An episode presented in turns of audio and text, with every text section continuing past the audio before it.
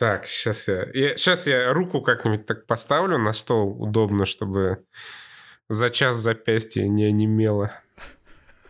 Все, нормально, сойдет, я готов. Я тоже.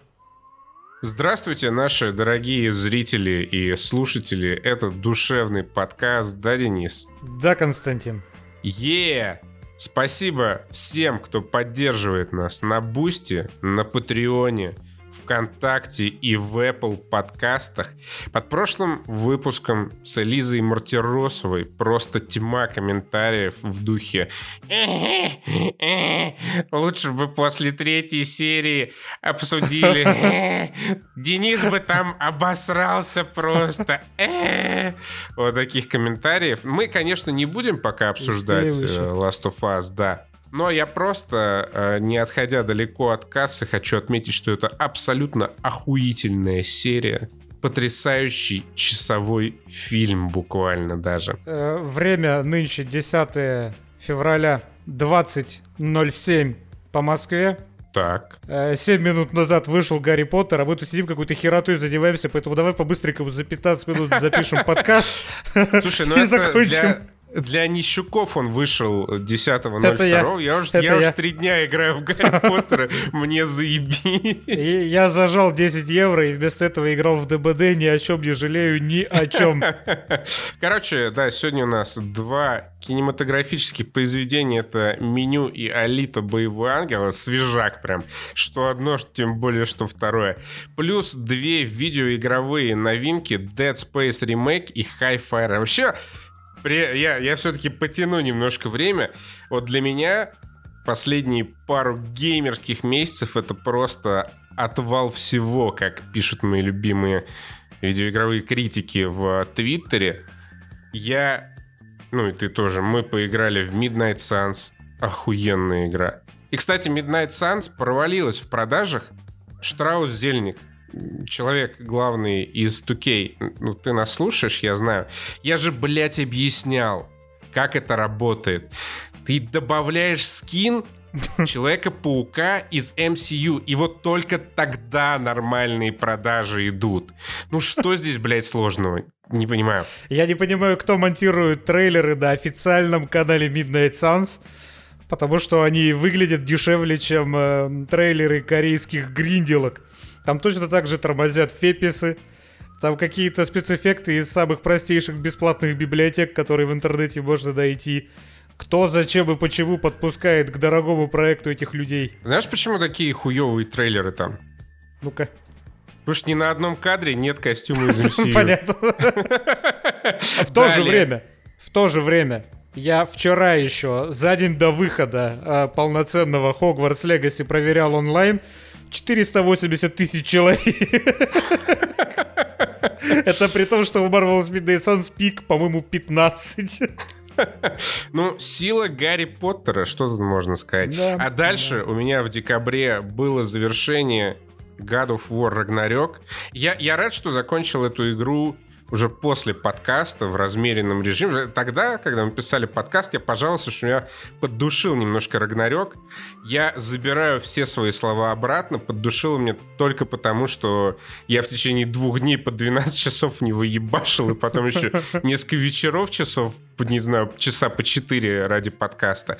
А потом, когда в своем темпе поиграл, просто невероятная игра, потрясающая. Я бы еще раз хотел поиграть в Рагнарёк. Забыть это приключение и пережить его снова. И далее у нас Dead Space вышел, ремейк. Уф. Уф. Все Уф. бы были такими ремейками, как говорится, общество выглядело бы вот так. Сейчас Тину стало чуть-чуть сложнее монтировать. Тин, сорян. Я на самом деле ждал от Dead Space не этого. Как я говорил как там полгода назад, я хочу, чтобы они нахер переделали эту игру, нахер переделали весь сюжет. Они этого делать не стали, поэтому Dead Space э, ремейк это вот такой прямо ремейк в вакууме. Я очень плохо помню оригинал, но я очень часто узнавал знакомые места, я очень часто знал, куда идти по памяти, потому что такое ощущение, что они вот архитектуру не переделали почти что никак. Что на самом деле не так. Ну, это не так, но вот просто по впечатлениям. По впечатлениям эта игра, она отличается от оригинала гораздо меньше, чем мне бы хотелось. То есть вот, ну, например, мы возьмем вот этот фанатский эталон, это Black Mesa, который изменила вообще все и стало все гораздо лучше. Здесь оставили многое, но э, Dead Space, как минимум первый, он прошел проверку временем в геймплейной своей базе. Потому что это до сих пор играется очень и очень весело. Вот эти вот э, выскакивающие с разных сторон на тебя враги, они создают такое напряжение, которого, например, не смогла добиться Калиста Протокол. Я думаю, потому что здесь больше акцент на огнестрел, поэтому сокращая дистанцию, противники, они, ну, гораздо больше психологическое воздействие на тебя оказывают, чем в Калиста протоколе. Там все в рукопашную все равно было почти. А здесь нет. Если к тебе подходит, у тебя уже очко сжимается. Если к тебе подходит с разных сторон, у тебя очко уже буквально может алмаз из угля сделать. У тебя второе очко сжимается. Очко сжимается, да. Вот эта вся база, она показала, что да, для нее не нужно переделывать игру настолько сильно, насколько я думал, они будут ее переделывать. Поэтому э, вот, ну, по воспоминаниям, мне кажется, что примерно почти что все осталось таким, каким было, но этой игре, слава богу, это идет, потому что даже та 20-летней давности база, она до сих пор отлично воспринимается. Даже та 20-летней давности база до сих пор не кринж. Не кринж. Да, да, прости. Я, пожалуй, это вырежу. Не, не, ты, ты сука, что, охуел, блядь? Это было как-то странно. Я до сих пор не понял, какого эффекта ты ожидал. Блядь, это в комментах почитаешь. Окей, ладно. А. Айзек, говорящий Айзек. Во-первых, э, я опять же всегда говорю, что молчащий герой — это пережиток прошлого, это, кринж. это говнина сраная, это кринж. Вот здесь как раз, как раз я хотел во многом изменения сюжета потому, что Айзек должен взаимодействовать с миром гораздо больше, и чем это получилось в ремейке в том числе. Потому что, опять же, вот по воспоминаниям изменения никакие. Раньше Хэммонд выходил по рации с тобой на связь и говорил примерно следующее. Айзек, прием. Кендра куда-то пропала. Да где ее черти носят? Конец связи. Теперь, что из себя представляют вот эти сценки, это Хэммонд выходит на связь, говорит, Айзек, прием, это Хэммонд, ты меня слышишь? А ее ответ следует, ага. Кендра куда-то пропала, она с тобой не связывалась? Ответ следует, не-а. Ну ладно, тогда давай до связи. Примерно вот настолько изменился нарратив. Айзек говорит что-то иногда, он как-то реагирует на какие-то раздражители время от времени. И это делает игру лучше. Хуже от, от говорящего героя вообще не могло стать в принципе в 2023 году. Но это не настолько лучше, насколько мне бы хотелось. То есть зачастую, когда там, например, он с Николь встречается, или он с Николь где-то связывается по той же рации, он вот кончается диалог, и он вообще никаких эмоций как бы не э, вербализирует. То есть он такой, такое же бревно в этих моментах, какое и было 20 лет назад. Когда вышло Dead Space, блин, я говорю 20 лет назад. В 2007, 15 лет назад. То есть вот этот аспект не доделали. Но по большому счету все остальное, оно охерительное. Вот на атмосферу хоррора новый графин влияет очень хорошо. Свет, вот этот густой мрак, который тебя постоянно окружает. Э, объемные эффекты всякие. Да, что вообще. этот мрак, он рассеивается от любого выстрела, от огонь огромная беда последние 10 лет в видеоиграх с огнем. Здесь он охерительно выглядит. Вот прям потрясающе. Из, из огнемета поливать зомбарей э, прости, ксеноморфов одно удовольствие просто потому, как это выглядит. У тебя могут уже кончаться в нем патроны, тебе может быть жалко, тебе похер, ты все равно стоишь, на напалмом их заливаешь, уж чудовищно красиво. Вот эти моменты, когда у тебя полностью отрубается свет, и ты буквально на ощупь идешь, э, и видишь только вот этот маленький конус перед собой, который освещается фонариком, и крутишь башкой, потому что вокруг все шумит, хрустит и э, прочие страшные звуки издает, вообще очень атмосферно. И опять же, можно было вообще не трогать геймплейную базу и нарратив никак, но вот просто потянуть графин и вот на атмосферу хоррора, которым является Dead Space, только вот эта вот подтяжка лица, только она уже производит такой эффект, который стоит того, чтобы еще раз 60 долларов заплатить за эту игру. Вообще с превеликим удовольствием прошел, как в первый раз. Я тоже. И, во-первых, когда ты справился с зомбарей на ксеноморфов, ты не улучшил ситуацию, потому что они некроморфы. А, ну да. А, во-вторых, на самом деле, в Dead Space ремейке очень-очень-очень много изменений. Это полностью переделанная игра. Ну, заново сделанная. Ну, как бы, да, заново пересобранная. И пересобранная таким образом, что это укладывается вот в концепцию уважения к классике, и в концепцию того, что не надо ломать то, что и без того работало прекрасно.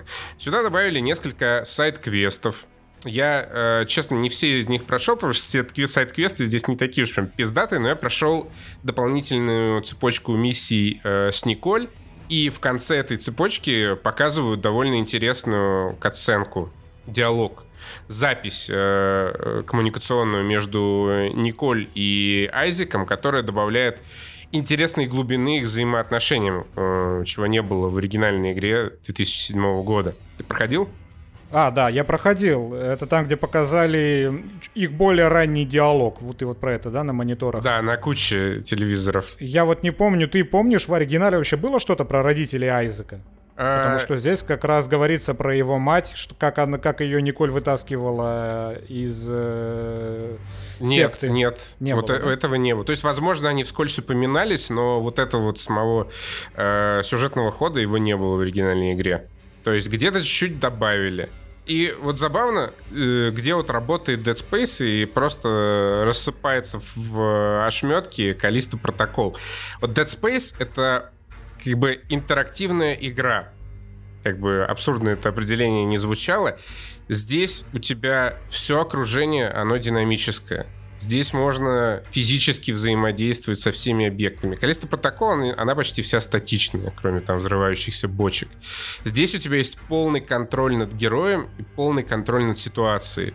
То есть, да, ты правильно сказал вначале, что у тебя сжимается сначала очко одно, потом второе, когда тебя настигают монстры. Ну и плюс в этом кардинальное различие между геймплеем Калиста Протокола и Dead Space. Здесь у тебя есть как бы пространство, для маневра, да. постра- пространство для того, чтобы придумывать свою тактику. А в Калисто Протокол у тебя это пространство как бы отнимают, потому что почти всегда ты сближаешься с противником, ну и да, все это заканчивается довольно тупой, унылой рукопашкой. Плюс, конечно, атмосфера. Атмосфера, ну, в Калисто Протокол для меня рушится тем, что ты постоянно протискиваешься вот в эти узкие проходы. Но они довольно атмосферные, эти узкие проходы. Что ты? Ну, не, э, Калиста Протокол сделано как бы дорого, и дорого во многом, что видно. Но при этом ты протискиваешься по этому узкому коридору, и перед тобой, скорее всего, одна комната с каким-то вот одним еще закоулочком, где спрятан какой-нибудь ресурсик, и все. На этом заканчивается вся вариативность, на этом заканчивается все разнообразие, на этом заканчивается весь интерактив. В Dead Space это целая Ишимура, доступная для исследования, где у тебя масса всяких тайничков, где у тебя постоянно... Еще одна э, новинка Dead Space ремейка — это э, динамически появляющиеся враги. То есть раньше ты условно зачищал локацию и мог по ней ходить, никто тебя, на тебя не выпрыгивал, а здесь э, виртуальный режиссер тебе подкидывает новых противников, когда ты ходишь туда-сюда. Причем э, сделано настолько хорошо и грамотно, что нет вот этого неприятного чу- чувства, когда ты вроде бы зачистил локацию, потом идешь обратно, и как бы, знаешь, вы все появились, как вы в этих, э, в Dark Souls вонючих. я такой, знал, что ты их ну, вспомнишь, да. Да, это такой, ну, блядь, опять это. Нет, здесь настолько все хорошо, аккуратно и толково сделано, что у тебя присутствует напряжение, пока ты проходишь Dead Space, но отсутствует при этом раздражение от того, что тебе там приходится лишнего некроморфа расчленить и растоптать. Плюс, конечно же, блестящая графика, блестящий звук. Все вот это вот создает эффект прям идеального ремейка, который, э, как вот концепция, подошел бы очень и очень многим играм, потому что мы уже не раз это обсуждали. Игры, они стареют намного быстрее, чем любое э, другое медиа быстрее, чем кино, тем более уж там музыка, изобразительное искусство и литературу, потому что игры делаются на стыке искусства и технологий, и технологии, они развиваются слишком быстро, поэтому игры тоже устаревают э, стремительно, и я лично ничего не вижу плохого. Ну, просто часто пишут в комментах, типа, ебать, первый Dead Space так выглядит нормально, зачем ему нужен ремейк? Блин, посмотрите на этот ремейк, он великолепен он во всем превосходит оригинальную игру 2007 года в хорошем смысле. То есть вот что было классное, его взяли, на этой базе построили красивую новую оболочку и добавили современные геймдизайнерские решения. В частности, вот, доступную без загрузок дополнительных э, Ишимуру, по которой можно перемещаться. Уверенный лайк вот такой критерий, я считаю, наиболее подходящий в разрезе вопроса, нужен ли такой-то игре ремейк и каким он получился. Ремейк удался, мне кажется, если с его выходом у 95% комьюнити больше никогда не должно возникать желание играть в оригинал. То есть понятно, что и у Dead Space есть какие-нибудь фанаты, которые его по 10 раз проходили, и вот какие-то детали там того же геймдизайна или даже какие-нибудь визуальные, возможно, фишки им в оригинале нравятся больше, и они будут в него играть. Но для подавляющего большинства, мне кажется, с выходом ремейка Dead Space отпадает какая-либо нужда в существовании оригинального Dead Space. То есть, если они раз в год захотят перепройти Dead Space, они будут перепроходить ремейк. И, и ну, мне так кажется. И, по крайней мере, я так буду делать. Если у меня будет желание теперь перепройти первый Dead Space, я, конечно, буду играть в ремейк. И я считаю, что это лучшая характеристика, которую может ремейк получить. Тоже касается и резидентов, тоже касается и Black Mesa, и что еще хорошего было, я уже не помню. Но вот Dead Space по этому критерию проходит отлично. И тоже не касается Mass Effect, который убогий ремастер, а не ремейк. В- вот, э, глядя на Dead Space, я еще больше хочу ремейк, как я и тогда говорил, э, Mass Effect. Причем вот Mass Effect можно вообще не менять с нарративной точки зрения. Его даже, ну, хотя на самом деле первую часть я бы переозвучил, если честно. Вторая уже идеальная, там можно просто катсцены новые снять. На... Хотя это сейчас так не делается, да. Ты же в макапе по старым звуковым Конечно, дорожкам да. ничего не снимешь. Ну, anyway, вот переснять весь Mass Effect э, по современным стандартам э, режиссуры — по современным стандартам геймдизайна, вот было просто супер. Интересно, дойдут ли когда-нибудь у Electronic Arts руки. Но Electronic Arts стреляет не чаще, чем раз в год. Вот в этом году нету ничего от Юзеф FRS, и пришлось Dead Space сделать, чтобы карбу отмыть. А теперь дальше будут свою, блядь, NBA, FIFA, Madden и NHL и клепать. И Battlefield. И Battlefield, да. А, смотри, вот Dead Space ремейк, это та игра, в которой мне очень комфортно существовать с записками. Я все их прочитал, мне было интересно, потому что э, обычно записки бесят чем в шутерах в основном? Тем, что у тебя есть определенный темп, и игра вот этими вот записками на 16 абзацев, она его сбивает. В Dead Space как раз все настолько размеренно, и тебе даже приятно как-то вот от этих хорроров вокруг тебя окружающих отвлечься, что ты читаешь эти записки, и они хорошо ложатся на темп. В отличие от Hi-Fi Rush.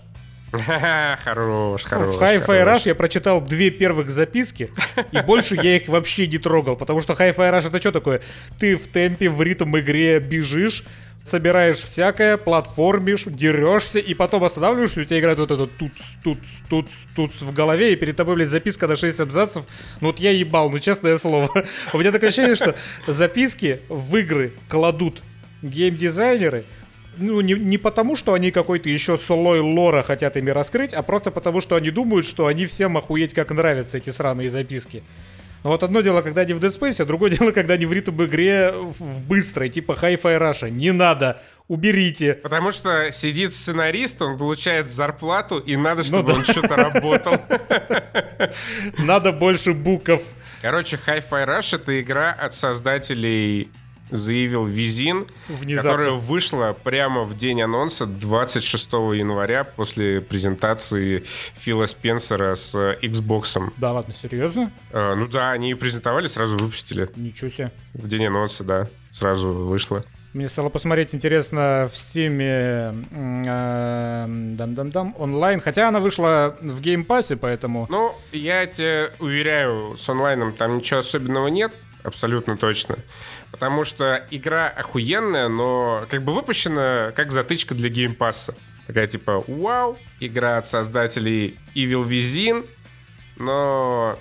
Короче, изначально Игра была записана в аниме из-за визуальной стилистики, но после того, как мы поиграли, игра была выписана из аниме и записана в один из глав... одного из главных претендентов на Готи. Да, это слишком хорошо для аниме. Э, Все что угодно может, может быть аниме до тех пор, пока оно хуевого качества бесконечно. Как только ты вот этот порожек перешагиваешь, ты уже перестаешь быть аниме. Это относится как к Hi-Fi Rush, так и к некоторым мультикам э, Хаяо Миядзаки. Это все не аниме. Ну, то есть, да, вот Hi-Fi Rush — это не аниме, Dead Space — это не аниме, Elden Ring — это аниме. Ну, вот на простых аналогиях. Бля, ладно, пора уже заканчивать. Hi-Fi Rush — это Baby Driver от мира видеоигр. У тебя все, как и в фильме Эдгара Райта последнем, по-моему, последнем, все подчинено ритму, у тебя весь э, мир вокруг тебя движется в этот ритм. Всякие там э, штепсели, шпопсели скачут, э, всякие э, фе фейерверки взрываются под этот ритм, противники тебя бьют под этот ритм, и ты, соответственно, тоже должен э, драться под этот ритм. Слава богу, прыгать не обязан и стрейфиться тоже, э, и на том спасибо. Но вот этот самый ритм, он меня больше всего впечатлил в катсценах, потому что здесь, опять же, в отличие от аниме, хоть и в схожей стилистике, катсцены просто потрясающие. Все действие у них просто потрясающе поставлено, очень динамично, очень живо, несмотря на то, что там тоже пониженный фреймрейт, но, типа, когда я смотрю вот этот пониженный фреймрейт, я, да, я, я признаю, что это сделано в угоду художественному стилю, а не в угоду тому, чтобы за два бутерброда с просроченной колбасой снять свой целый сезон Человека говнохуйни. Причем, кстати, к слову о человеке говнохуйне, здесь вот протагонист, он такой же малолетний дебил. То есть он, он тупой, как пробка, но вот когда ты слушаешь то, что говорит он, и как с ним коммуницируют другие персонажи, ты такой, да, окей, это весело, это балдежно, продолжайте говорить. Когда ты смотришь человека говнохуйню и что-то произносит этот имбецил, единственная мысль у меня это, господи, закрой, закрой ебало, блять, я ни, одну, ни одной фразы тебя слышать не хочу. Пожалуйста, заткнись. Здесь полная противоположность. Здесь э, забавные диалоги, порой даже смешные диалоги, э, довольно колоритные персонажи, все хоть э, антагонисты, хоть протагонисты. Причем, смотри, э, соблюден джентльменский баланс аниме, есть тупой японский школьник и целых две топ-вайфу для него. Да, причем у одной из них это самая прическа с мема для сильного женского персонажа. Это где у нее одна часть головы выбрита, а другая на другой длинные волосы. Я что-то прокекал с этого реально клише. Синематики. В синематиках все подчинено ритму, и это просто вот реально как тот та самая сцена текила из Бэйби Драйвера, охерительная, где у тебя все движения, все выстрелы были засинхронизированы с ритмом. Здесь вот, вот такое постоянно происходит, когда персонажи не говорят, а совершают какие-то действия. Там вот этот самый первый босс выскакивал, которая Река, такая накачанная женщина. Как она скидывает с себя какой-то плащ, у нее там все вот эти вот заклепки на руках такие под ритм. Она два раза в ритм бьет кулаками друг об друга. Все это сочетается с музыкой. Э, тупой японский школьник говорит кошке. Слушай, вот за это, короче, тебе придется заплатить мне в два раза больше. Кошка такая, придурок, я тебе вообще ничего не плачу. Так, к слову, о забавных диалогах. Кошка. Там есть механическая кошка, с которой главный герой весь, всю игру уходит вместе и дерется. И это второй лучший питомец в мире после песеля из фильма «Прый». Она тоже угарная. Когда-то первый раз засинхронизировались, я сидел ржал, когда позже случайно на нее руку положил и они такие в ступоре оба прямо смотрят, и это не прекращается долгое время. Ай, балдежная вообще постановка безумно. Ну, а помимо постановки есть еще охуенный геймплей. В прошлом году вышел э, Metal Hellsinger, хороший, пиздатый ритм-шутер, но в нем, по большому счету, не было особого разнообразия. Ну, конечно, ну, если ты пиздец, хардкорщик, можно там затрайхардить игру и проходить ее, меняя в ритм каждую секунду оружия и в таком же духе. Но для обычного нормиса, типа меня, намного интереснее была Hi-Fi Rush, где есть масса крутых, разнообразных, понятных и легко запоминающихся приемов, которые позволяют тебе крутить пиздатые камбухи и при этом чувствовать себя, ну, чувствовать разнообразие в игре.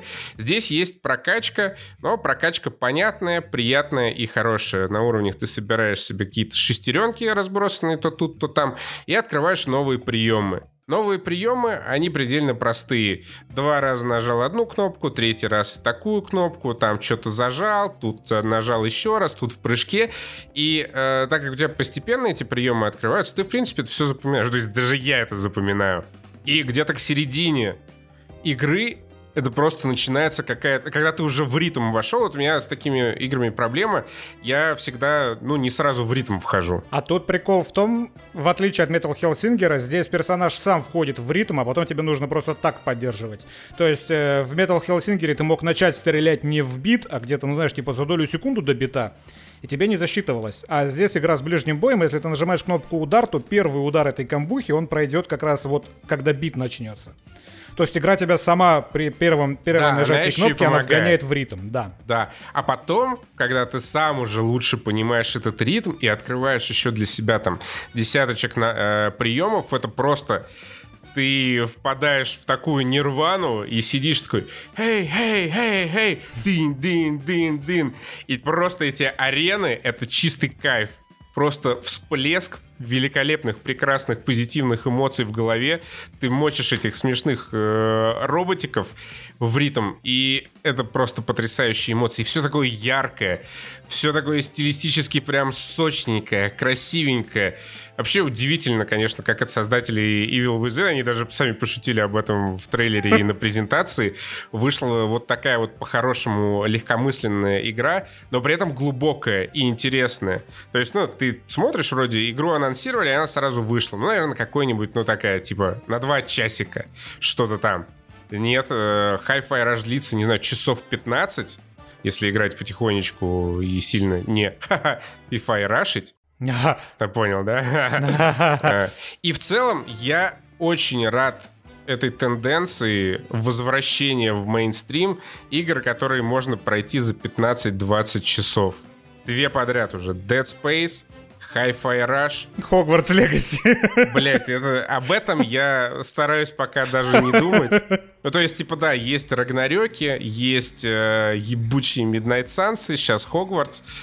Но, по крайней мере, э, то, во что мы играем, оно почти все в удовольствие последние полгода. Это так. И я рад, что в удовольствие как раз много игр, которые проходятся за вменяемое количество времени. Вот э, геймплею Hi-Fi Rush, вот к нему у меня, кстати, претензий все-таки больше. В отличие от синематиков, меня почему-то не цепляет вот это именно, вот это ритм игра, наверное, из- из-за музыки в синематиках она звучит хорошо, где вот все, знаешь, уже за тебя срежиссировано.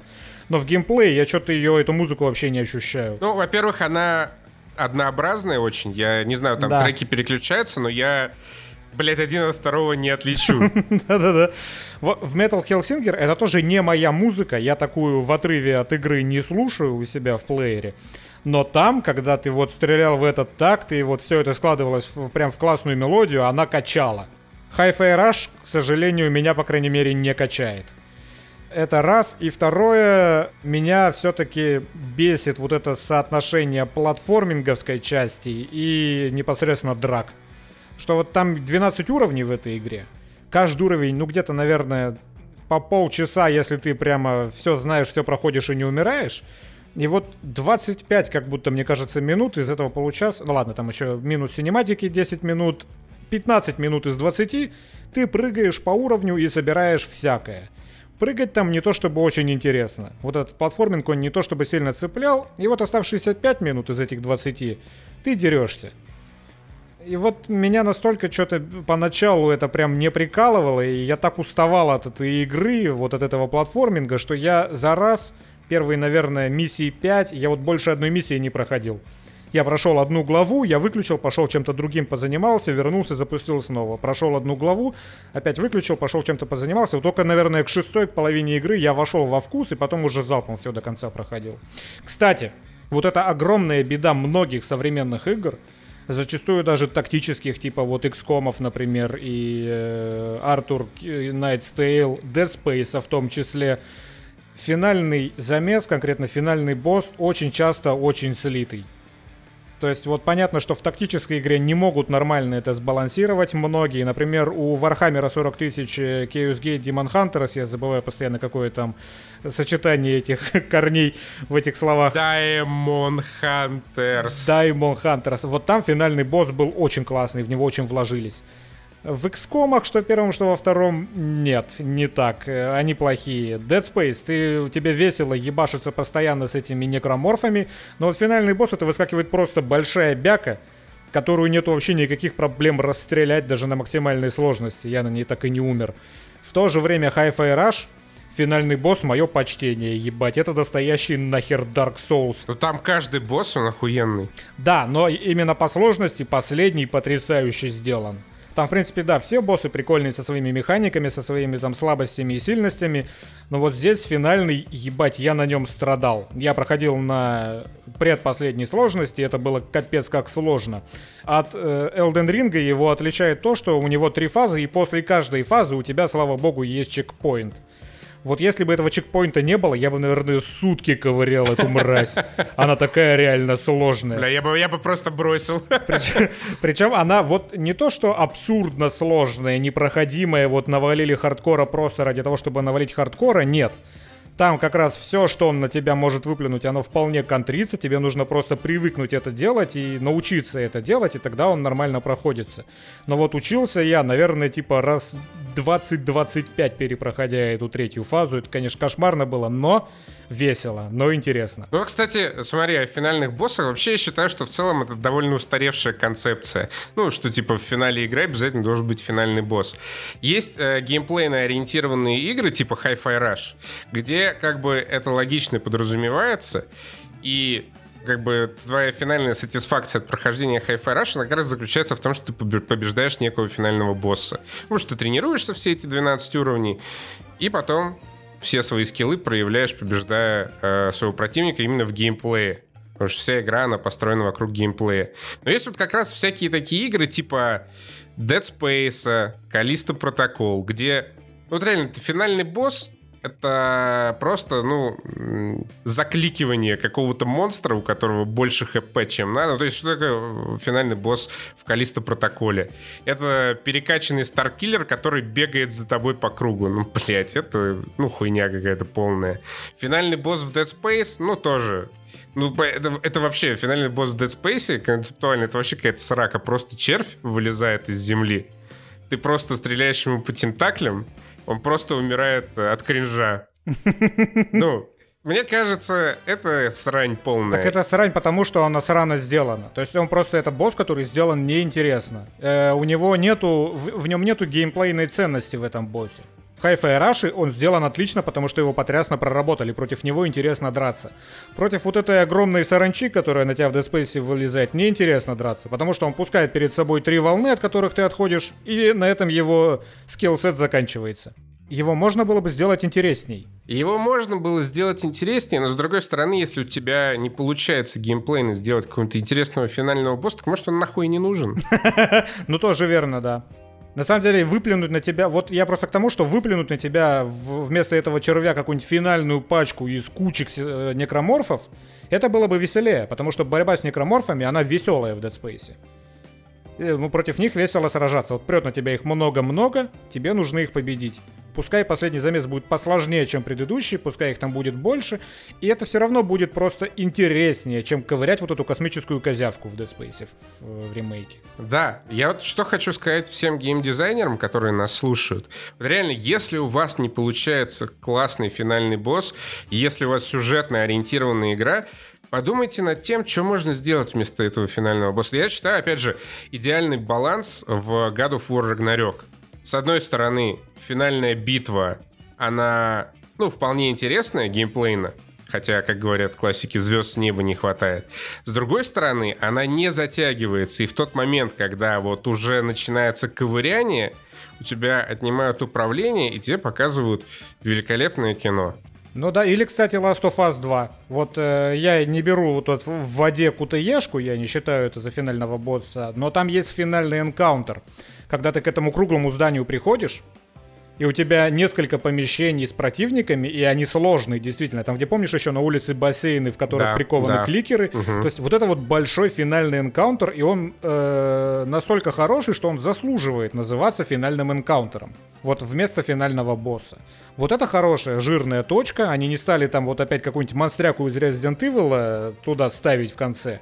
Потому что это и не нужно. Если ты можешь сделать просто хороший замес, который будет ощущаться как финальный, то это уже хорошо. И поэтому вот, например, в The Last of Us 2 концовка отличная в геймплейном плане. Да, вот видишь, там вот реально то же самое. Ну, просто вместо кино, как в году Фура, где тебе показывают, у тебя есть интерактивное кино с вот этим Ну вот да. QTE. И все, не нужен никакой пост. Замечательно все работает. Так что, уважаемые геймдизайнеры, мотайте на ус эту идею. Потом можете обо мне в учебниках писать. А, блядь, А, под учебники как-то тут... а, А, а, а, Алита. Алита, да, да. Чё ты вдруг, чё ты вдруг, Алита? Мы с тобой часто вспоминаем Алиту в подкастах. Ну, относительно часто, раз в полгода.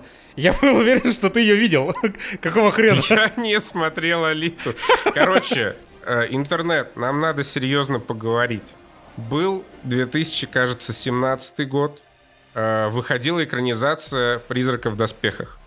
Первые отзывы отвратительно, говно, смотреть невозможно. Я и не пошел. Потом посмотрел дома, блять, охуенный фильм. Класс вообще. То же самое было с Алитой. Вышла Алита в кинотеатрах, все отзывы типа, ну что-то какая-то срака, э, мультик лучше. Я не пошел. Посмотрел сейчас, блядь, заебись кинчик. Не, ладно, не, не прям уж заебись, но... Не, Алита пиздата. Слушай, это Blast from the Past.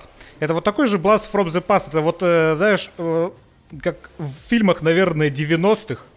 Это вот это вот в главной роли Мэри Сью. Такая чисто лоля. Нарисовали Лоля? топ лолю. Да, которая идеально выглядит, которая идеально двигается, которая сильнее всех вообще. Но тебе вот, как знаешь, как это было в 90-х, 80-х, тебе вот сейчас интересно на это смотреть. Потому что, э, вот, знаешь, э, вся драматическая сюжетная линия, она не оттягивает и не принижает весь экшен, который есть в этом фильме. А экшен охуенный. Просто потрясающий. Это было до Лады. Я хотел сказать, это было до Аватара, до я посмотрел, это 19 год. Я почему-то думал, что Это это фильм после, в это до 2010 вышли. Легитимно сказать, это было до второго. До второго Аватара. Это вот девочка с анимешными, с огромными анимешными глазами. Вот, кстати, смотри, по этому фильму, когда вот особенно экшен идет, ну, прекрасно видно, что это мультик. Как раз вот эта пластика тела там, она абсолютно нечеловеческая. Ты видишь, что все это нарисовано на компьютере. Но я считаю, что в этом фильме это выглядит охуительно органично, потому что ты весь фильм видишь, что это Алита компьютерная, что у абсолютно компьютерное лицо, у нее абсолютно непропорциональные вот эти вот огромные анимешные глаза, поэтому это все выглядит максимально натурально вместе. Да.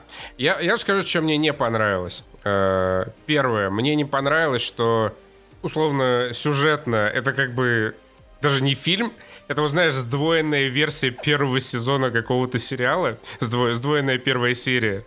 Типа, ничем вообще не заканчивается. Ну да. Второе, не люблю стиль Роберта Родригеса. Вот когда э, в кадре нарисованный экшен, все пиздато.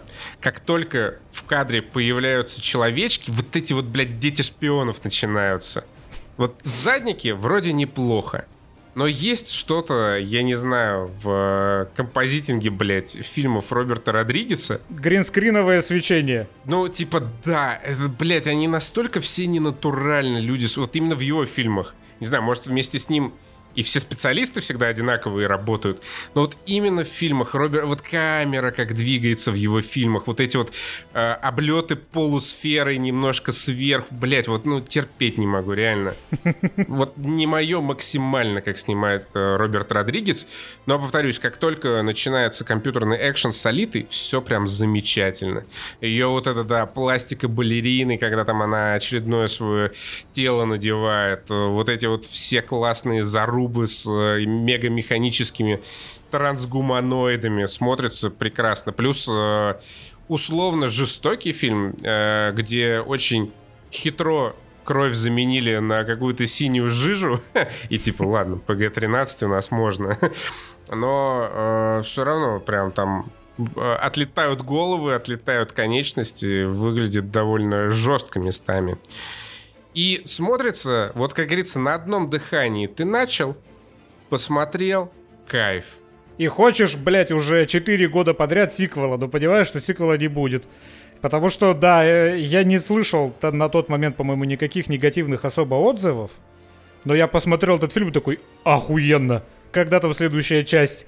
И интернет мне на голову такой, бдыщ, пошел нахер, не будет никакой следующей части. Да, причем Типа, там финал фильма снят э, с полной уверенностью, что будет вторая часть.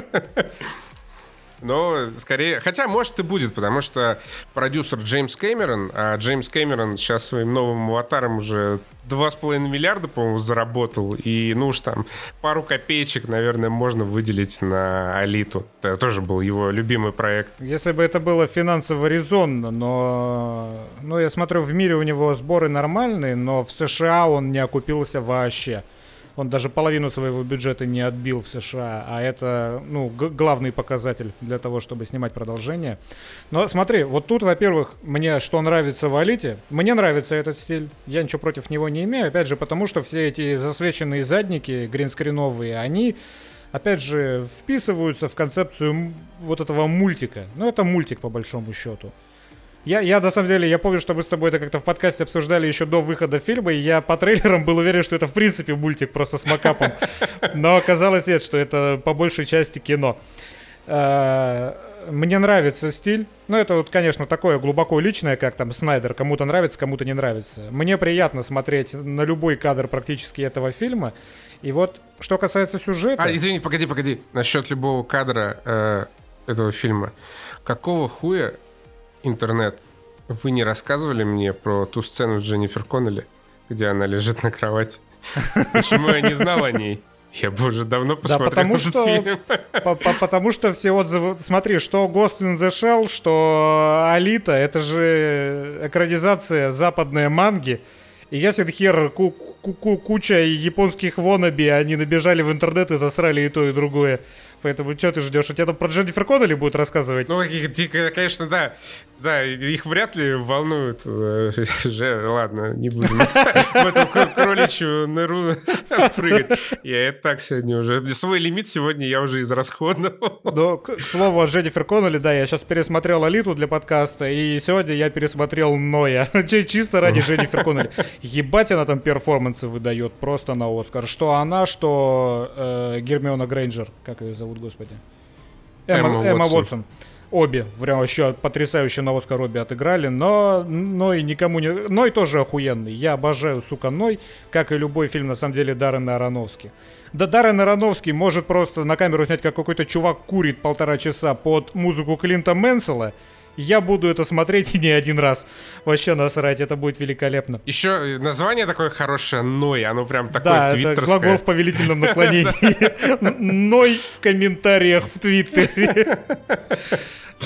Так, о чем я там говорил-то? А, сюжет здесь, во-первых, сюжет вот э, абсолютно дурацкая, романтическая ветка э, Алиты и этого пацаненка с отрицательной харизмой, но она в конце отлично стреляет, потому что отлично снято переживание Алиты. То есть э, тебе как бы похер на этого пацана, тебе похер на их взаимоотношения, но тебе не похер на Алиту, потому что Алита классная, и тебе в конце, когда вот на этой трубе, ведущей в космос, показывают всю глубину переживания Алиты, вот тебе не насрать. По крайней мере, мне не насрать.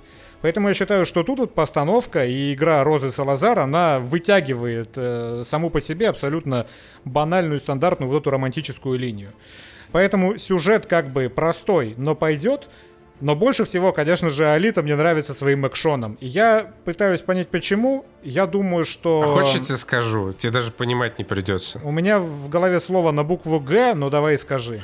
Потому что, во-первых, нарисован таким образом, что это можно снять долгими, статичными, красивыми планами. И Алита — это лучший Человек-паук за последние несколько лет.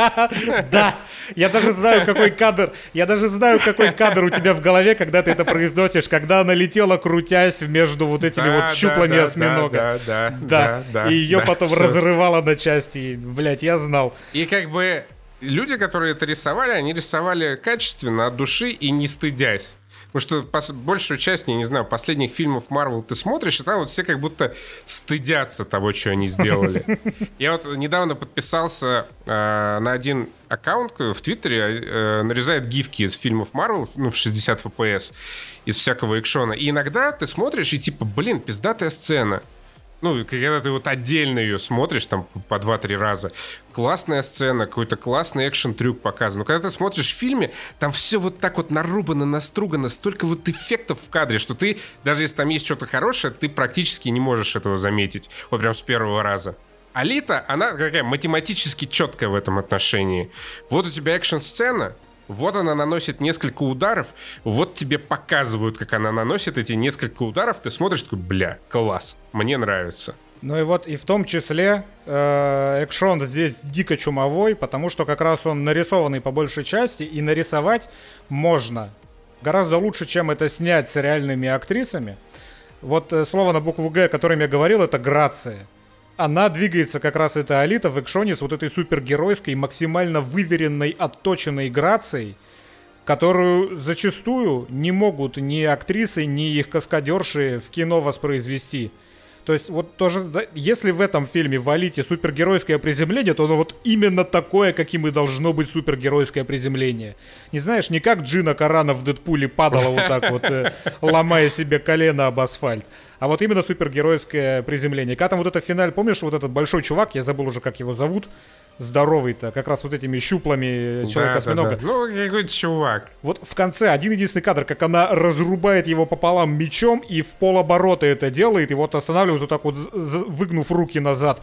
Вот это по-мультяшному выверено просто. Это вот настолько идеально показано вот это самое супергеройское эталонное клише, как раз о чем я говорю, что это Мэри Сью, которая всегда двигается идеально в кадре, всегда максимально э, пафосно и при этом круто в кадре выглядит. Потому что если в том же Марвеле зачастую такое бывает, когда актриса пытается выглядеть пафосно, она при этом выглядит еще и глупо. То есть там то э, Пеппер Пот скривит какое-нибудь абсолютно уебанское лицо в третьем Man, то вот еще какая-то такая херня случится. Постоянно что-то тебя вот из этой, из этой магии эталонной супергероики вырывает, когда ты смотришь кино того же Марвела. А здесь, поскольку это нарисовано, но все настолько пиздато отточено, а у нее настолько отточенные движения в этом экшоне, как вот этот замес в баре был, когда ее схватил этот э, злодей британский из первого Дэдпула за шею, она мгновенно тут же его хватает за шею и бьет об стол. То есть вот это вот такая прям мимолетная секундная сцена, но это настолько выверено, насколько даже самые крутые профессионалы, постановщики, хореографы и господи, стантмены не могут изобразить, когда дерутся... Каскадеры. Да, такое вот изображает какой-нибудь Ика Уайс в рейде, где вот настолько прям стремительный, мощный, отточенный экшон, который, ну, выпускается в кино раз в 10 лет, как рейд. Вот здесь он же. Только здесь он максимально компьютерный, но из-за этого можно сделать его еще и эпичным безумно. Вот этот вот замес, прям мое почтение, когда началась вот эта гонка с мечом, как они там друг друга отхлестывали, потом выпрыгнули через э, рекламный билборд в город и по крышам начали скакать. Господи, ну потрясающе.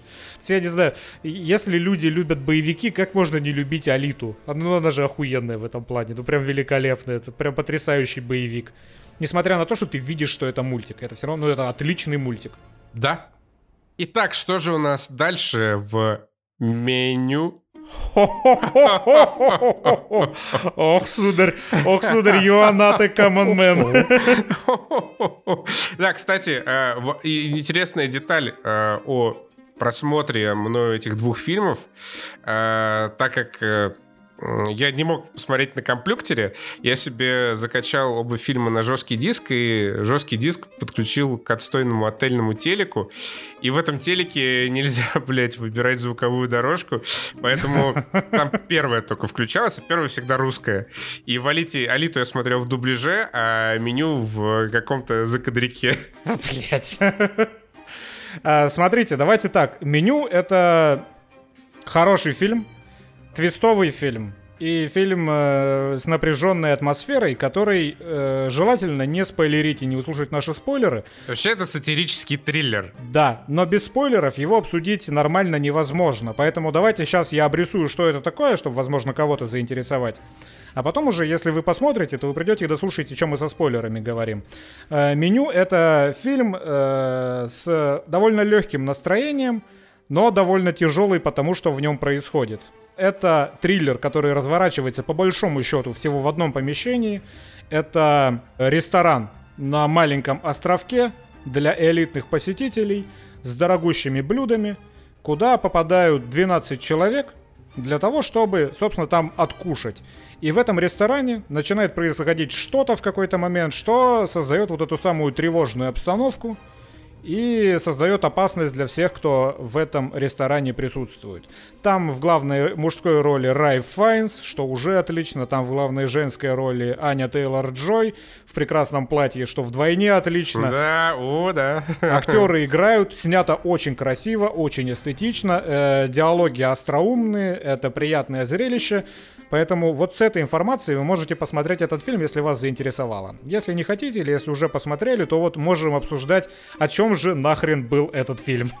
Слушай, я думаю, э, что этот фильм как чизбургер. Просто чизбургер. Без, без луковичных э, колец многослойных. Без луковичных колец, да. Я считаю наоборот. Ну смотри, да, давай я сначала озвучу свою мысль. Давай. Я считаю, что э, главная тема, ну, такая это ну, то, о чем там проговаривается, классовое неравенство, противостояние и охуевшие люди с достатком, их поведение вообще касающееся не только ресторанов, но, ну, как капитализм, грубо говоря, пороки капитализма. Но при этом, в целом, это чизбургер, это триллер, просто это сюжетный триллер с легким флером контекста. Смотри, я считаю, что этот фильм, он вообще не про еду и не про э, социальное расслоение, он про кино. Это валидно, да. То есть вся вот эта вот еда, это, это метафора кинематографа. Смотри, какой прикол. У тебя есть режиссер, вот этот шеф, который заебался, который э, уже, как и говорит Аня Тейлор-Джой, не делает кино с любовью, а делает его просто содержимостью. И вот эти вот набор людей. У тебя есть муж с женой, это потребители контента, которые уже даже не запоминают, что они смотрят. Они просто, просто смотрят э, все подряд, что считают изысканным и достойным своего статуса. У тебя есть вот эти вот э, продюсеры, это трио вот этих вот э, борзых ребятишек и, собственно, сам продюсер, которого вешают за крылья и топят в море. Э, которому он еще и бросает фразу типа «И ты постоянно требовал от меня замен, хотя я тебе не раз говорил, в Хартоне не бывает замен». Мне кажется, это в огород квот квот на кастинг. У тебя есть, собственно, вот эта вот вышедшая в тираж звезда, которую он как раз и предъявляет актеру, что вот ты, я типа режиссер, ты актер, и ты репрезентуешь все то, что плохо с современным кино. Это человек, который перестает болеть тем, что он делает. И делает это просто на автомате, без той же самой любви. В конце концов, ну вот эти вот критики два, которые критик и его паблишер, это люди, которые имеют власть э, э, сломать прямо судьбы авторов. Ну, то в данном случае режиссеров, потому что он шеф, и она поломала судьбу других шефов тем, что отри- написала отрицательную рецензию. И, собственно, Тайлер. Тайлер это мы с тобой, ты обратил это внимание? Это уебок из Твиттера, нет, это да, уебок да. из Твиттера, который запомнил несколько слов, типа лонгшот, 4К HDR выдержка, да. Так, так это мы с а, тобой, блядь. Тайлер это человек, который учит Мартина Скорсезе снимать фильмы. Но если ему дать камеру, то он нихера толковый. То есть он, он снимет вот этот Тайлерс булшит, как называлось его, блядь, блюдо. Э, и, собственно, во всем этом выделяется в конце и выживает только Аня Тейлор-Джой, потому что это тот самый зритель, который нужен простому кино. То есть она знает, что она хочет, она хочет чизбургер, и она способна, в отличие от всех вот этих вот остальных, просто этим сраным дешевым чизбургером насладиться.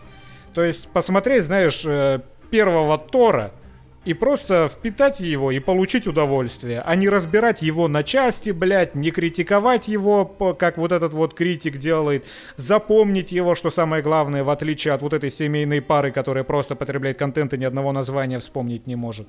То есть вот я считаю, что весь этот фильм это вот эта вот глубокая сатира чисто на кино и на режиссеров. Ну, это э, версия валидная, она мне нравится и тоже приходила в голову, но мне кажется, она чуть-чуть э, ломается о само меню, То есть, а то, что блюда-то изысканные, хотя если мы говорим о кино, то сейчас как раз все фастфуд простой.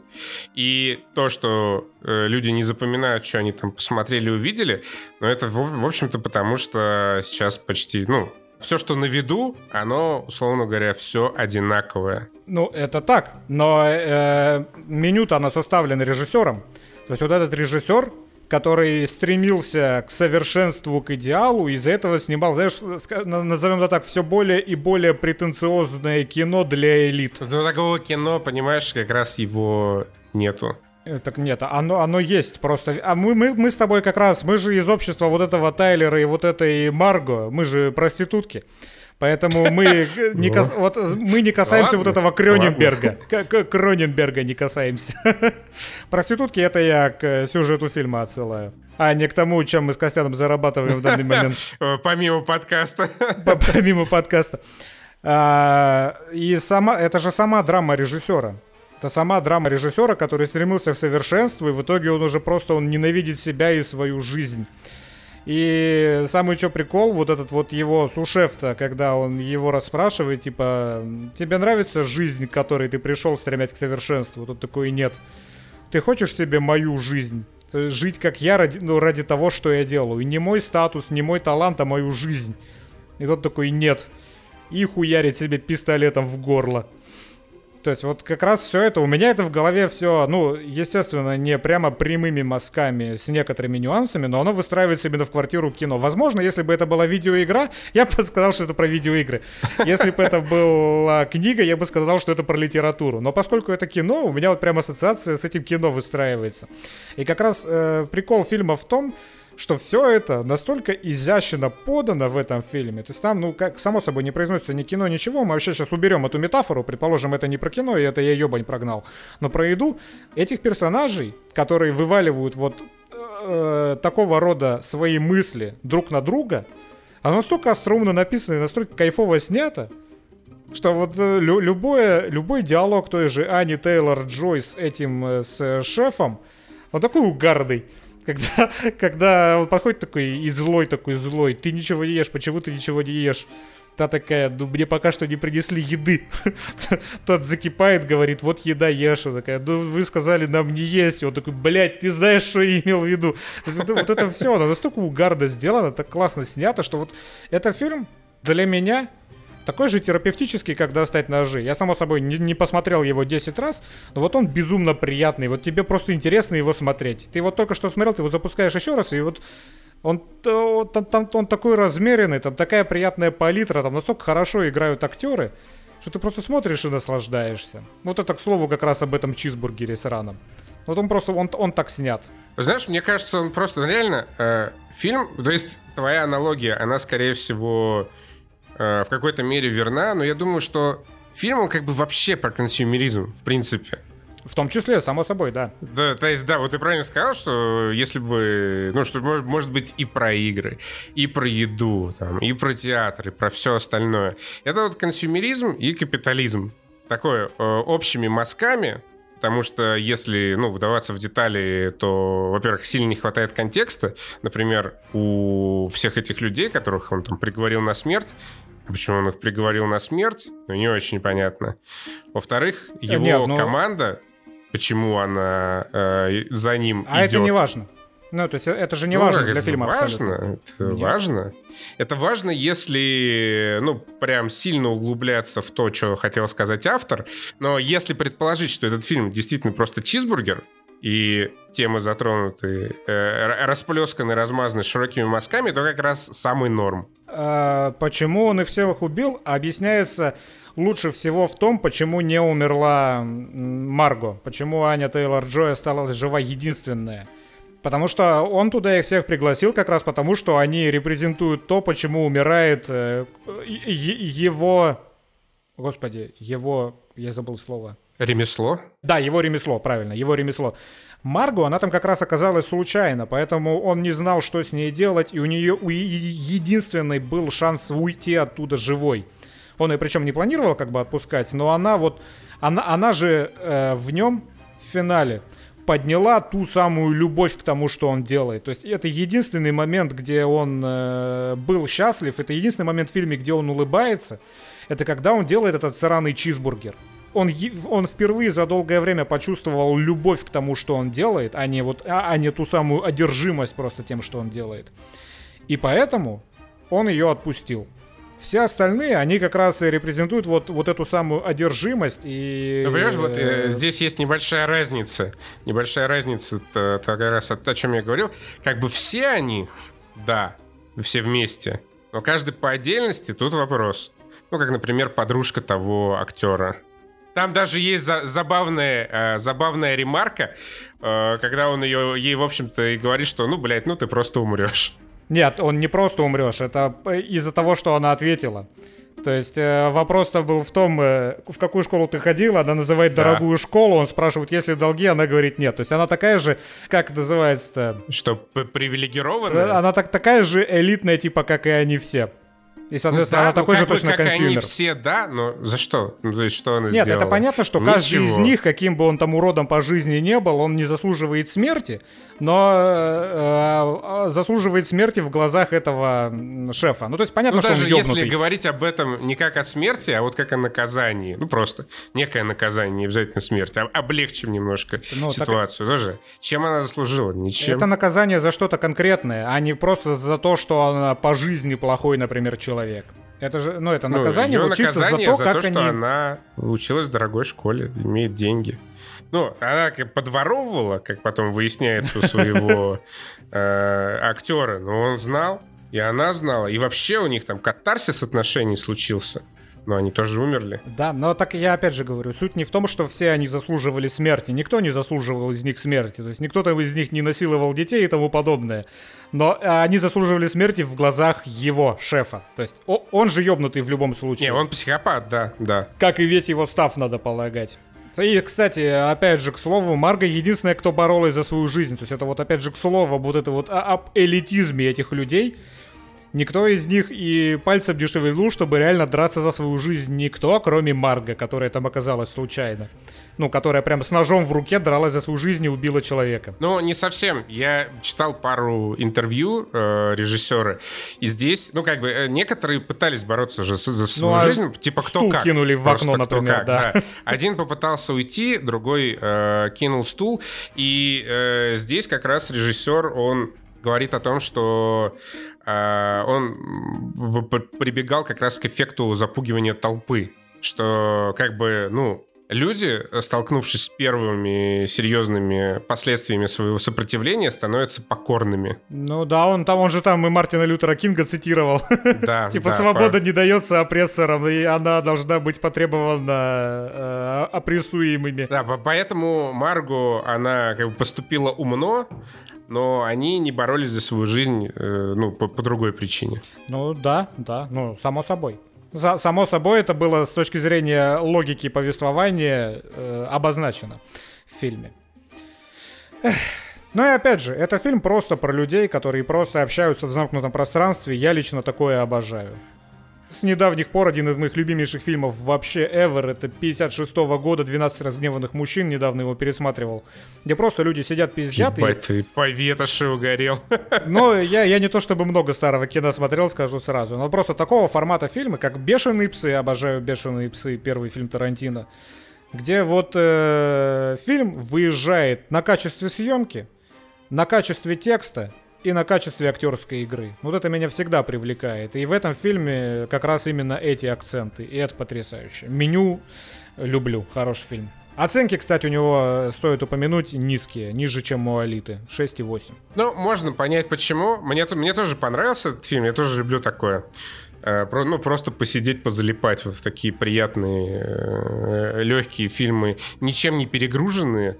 Но э, глобально, я думаю, это, знаешь, люди шли за э, реально многогранной, многослойной сатирой, за миллионом смыслов в луковичках в этом чизбургере, но фильм просто оказался чуть проще, чем многим, наверное, критикам в первую очередь хотелось бы, что не Но является его... По, по трейлерам там вообще никакой глубины не было. По трейлерам это чисто триллер.